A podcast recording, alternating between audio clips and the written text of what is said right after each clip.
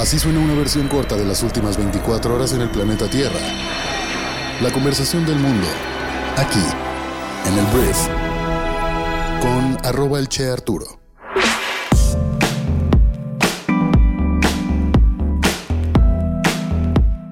Muy buenos días, bienvenidas, bienvenidos a esto que es el brief para este lunes 4 de marzo. En este podcast vas a informarte con un resumen de las noticias que debes conocer el día de hoy y yo soy Arturo Salazar, tu anfitrión de cada mañana, esperando que hayas tenido un gran fin de semana. Espero que hayas descansado, que hayas visto un poco de deportes o que hayas pasado tiempo con la familia. Vamos a comenzar ya con esto que es el brief. arranquemos hablando de México y tengo que hablar de temas electorales, no necesariamente de elecciones. De elecciones podemos hablar, o sea, de las campañas electorales federales, hablando de Xochitl Galvez, hablando de Claudia Sheinbaum, hablando de Jorge Álvarez Maínez, pues es un poco el clásico inicio de campaña que empiezan de repente trastabillando cada uno de los candidatos, empiezan a enfocar, empiezan a afinar. La verdad es que han sido actos de campaña y promesas y todo eso que pues de repente uno cuestiona. En el caso de Claudia Sheinbaum, pues hizo un evento en el Zócalo de la Ciudad de México, enorme, así, enorme evento. Em, a la hora de dar su discurso, dio 100 promesas muy al estilo de AMLO, la verdad, 100 compromisos de campaña dentro de su plan de nación, pues 100 elementos tuvo un problema a la hora de dar su discurso y dijo que una de las dos opciones era continuar con la corrupción en lugar de con la transformación. Entonces, bueno, ya me imagino su director de, o directora de comunicaciones y de que, güey, you had one job. Este, del lado de Xochitl empieza en Fresnillo, Zacatecas, en un evento chiquito, después se va a Aguascalientes y luego en Irapuato, en un evento ya muy grande, firma con sangre un compromiso de campaña que es mantener los programas sociales lo cual pues también criticado, es como, güey, ¿por qué firmas con sangre? Es como, hay memes que el notario está así como que, ¿por qué tiene sangre la hoja? Pero al mismo tiempo pues también fue muy, muy mediático y es importante para la campaña de Xochitl dejar bien claro que ella no piensa retirar los programas sociales que han sido pues muy utilizados como pues propaganda electoral, como lo hicieron y lo han hecho todos los partidos a lo largo de la historia. Acá es como, a ver, si te dicen que si votas por mí vas a perder tus beneficios de los programas sociales. Xochitl quiso dejar muy claro desde el principio con un pacto de sangre, este, pues que no será así. Y sobre este proceso electoral voy a procurar informar de esta forma muy platicadito, muy lo que hay que saber, ¿sabes? Porque todos los días hay demasiado bombardeo por todos lados. Entonces vamos a hacer la chamba por ti y filtraremos lo que consideramos que valga la pena saber. Pero bueno, no, no iba a hablar de esto, realmente esto me salió totalmente improvisado. Em, tengo que hablar del tema del el INE, porque mira, gobiernos locales duplicaron su intención de promover sus obras, programas o la imagen de funcionarios con campañas de difusión disfrazadas de los únicos temas permitidos en este proceso electoral, que son educación, salud y protección civil. Del 1 de marzo al 2 de junio, los entes públicos en las 32 entidades del país no podrán transmitir logros de gobierno, obras públicas, ni emitir información sobre programas y acciones que promuevan innovaciones en bien de la ciudadanía. En la elección del año 2021, el gobierno federal, estatales y municipales pidieron al INE permitirles promover 860 programas en radio, televisión o internet, que supuestamente entraban en la excepción, pero únicamente les aprobaron 420. Para este proceso electoral, autoridades gubernamentales querían difundir 2.050 campañas, pero solo se avalaron 874. Otras 821 campañas se consideraron improcedentes porque su contenido podía incurrir en propaganda prohibida en elecciones al promover acciones de gobierno, y 355 se desecharon por diversas causas. Entonces, hay que tener mucha atención. Como ciudadanos creo que tenemos que denunciar cuando veamos algo que no debe hacerse. Hay mecanismos para hacerlo. Me encantaría que el INE, ahora que lo pienso, como que publicara metodologías más sencillas para denunciar temas electorales que sean ilegales, pero bueno, por lo pronto así está más o menos el tablero electoral en nuestro país hasta hoy. Hablemos del gigante latinoamericano del comercio electrónico Mercado Libre, que este viernes dijo que André Chávez, actual vicepresidente senior de estrategia y desarrollo corporativo de la firma, liderará su negocio fintech en Brasil a partir de este mes. Mercado Libre, que genera más de la mitad de sus ingresos en Brasil, opera un mercado y un banco digital llamado Mercado Pago en América Latina. Chávez reemplazará a Tulio Oliveira, quien se convertirá en vicepresidente senior de finanzas de la operación del mercado en Brasil, dirigida por Fernando Yunes. Oliveira reemplazará a Tiago Acevedo, quien deja la empresa, informó Mercado Libre en un comunicado. Vamos a hablar ahora de temas alrededor del mundo, empezando por Israel, que ha aceptado más o menos una propuesta de alto al fuego según un funcionario estadounidense. El acuerdo implicaría un cese de los combates durante seis semanas y la liberación de rehenes vulnerables por parte de Hamas.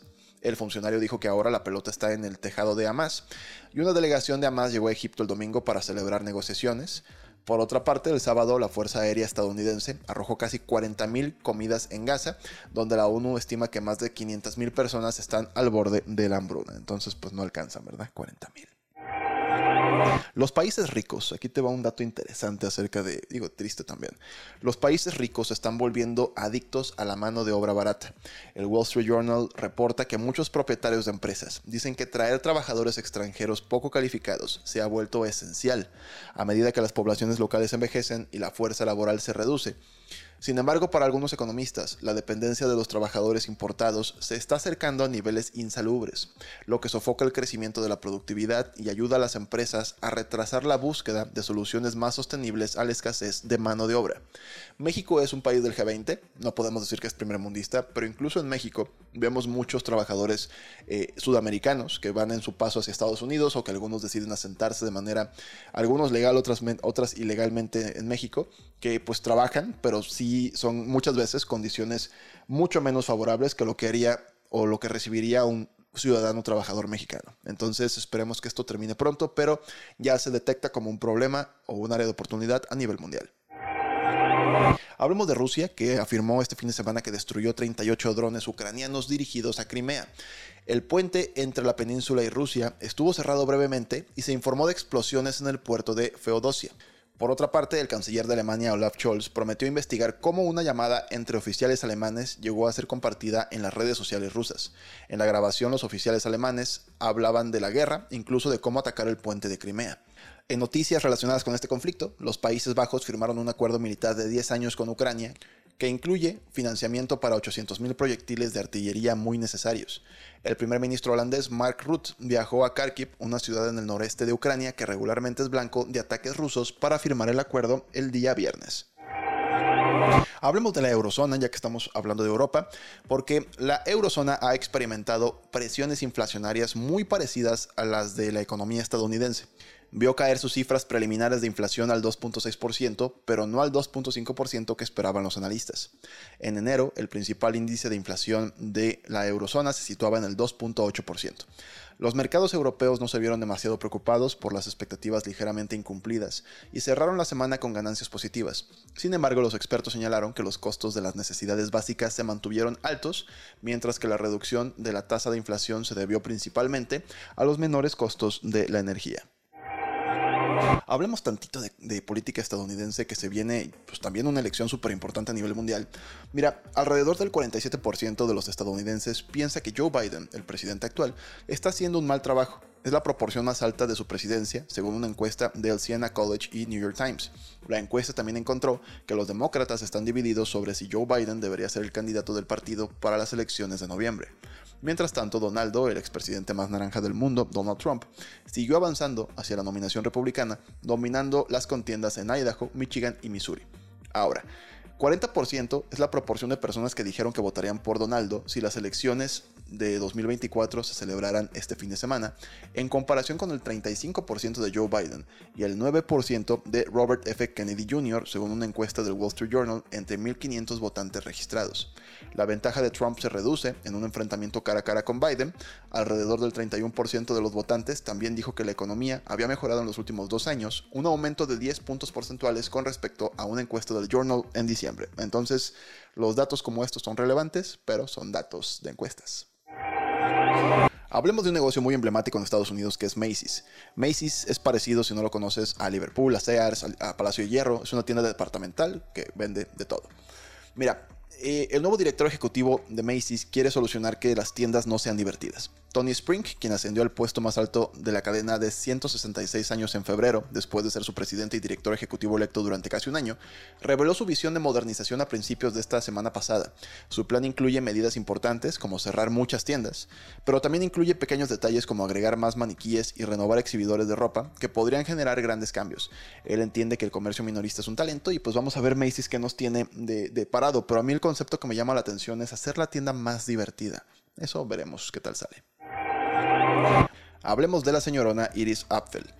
Esta mujer era una experta en moda, diseñadora de interiores y celebridad de la moda conocida por su estilo excéntrico y lamentablemente falleció a los 102 años. Su muerte fue confirmada por su agente comercial Lori Seld, quien calificó a Apfel de extraordinaria. No se dio ninguna causa de su muerte, y fue bastante choqueante porque un día antes, tal cual, un día antes, se había anunciado en sus redes verificadas de, de Instagram que estaba cumpliendo 102 años. Y bueno, ella nació el 29 de agosto del 21, 1921, y era famosa por sus atuendos irreverentes y llamativos que mezclaban una alta costura y bisutería de gran tamaño. Entonces, un look clásico de Apple combinaría, por ejemplo, una boa de plumas con hilos de cuentas gruesas, brazaletes y una chaqueta con cuentas de nativos americanos. La verdad, un icono se fue, la señorona Iris Apfel, y pues bueno, descanse en paz. Hablemos de deporte, porque LeBron James, una de las mayores estrellas del baloncesto de la historia, hay quien dice que el mejor de todos los tiempos, ha ampliado el récord de puntos de su carrera a 40.000. King James, como se le conoce, acumuló una asombrosa cifra a lo largo de 21 temporadas, jugando en 10 finales de la NBA y ganando 4. Desafortunadamente para LeBron, su victoria personal estuvo acompañada de una derrota de su equipo, los Lakers. Fueron derrotados 124 a 114 por los Denver Nuggets, pero bueno, el rey LeBron James sigue ampliando su legado. Y volvió la Fórmula 1, volvieron los carritos de carreras alrededor de una pista y los Red Bull comenzaron con toda la temporada del 2024. Max Verstappen dominó de principio a fin el Gran Premio de Bahrein. La verdad fue una carrera aburridísima en ese sentido. Y Checo Pérez lo hizo más entretenido, cumplió con el segundo lugar. El tricampeón de la Fórmula 1, hablando de Max, firmó el quinto Gran Shalem de su carrera, luego de cruzar primero la bandera cuadros, sumar el punto de la vuelta más rápida y la pole position y liderar las 57 vueltas. Checo hizo su propia carrera y aseguró el segundo lugar en el podio al mostrar ritmo. Al final sí le salió la estrategia de reservar para la carrera los neumáticos suaves que se guardó en la calificación, mientras que aquí viene un poquito el chismecito. Carlos Sainz Jr. de Ferrari no solo desafió al Mercedes de George Russell para meterse en el tercer puesto, también desafió a Ferrari, al equipo de Maranello. Eh, al final sí estuvo muy raro, o sea, y digo, es la última temporada de Carlos Sainz en Ferrari. Se anunció desde antes de comenzar la temporada que este Lewis Hamilton viene a Ferrari, lo cual pues es muy incómodo y es muy incómodo también que pues Carlos Sainz, que es el que estás quitando por traer a Hamilton, sea el güey que está ganando un tercer lugar en la primera carrera. Falta mucho, pero yo sí creo que va a ser una relación semitóxica ahí entre Carlos Sainz y Ferrari. Esta fue la conversación del mundo para este lunes. Espero que te genere mucho valor, grandes conversaciones también. Eh, que te la pases muy bien el día de hoy, gran inicio de semana y nos escuchamos el día de mañana en la siguiente edición de esto que es el brief. Yo soy Arturo. Adiós.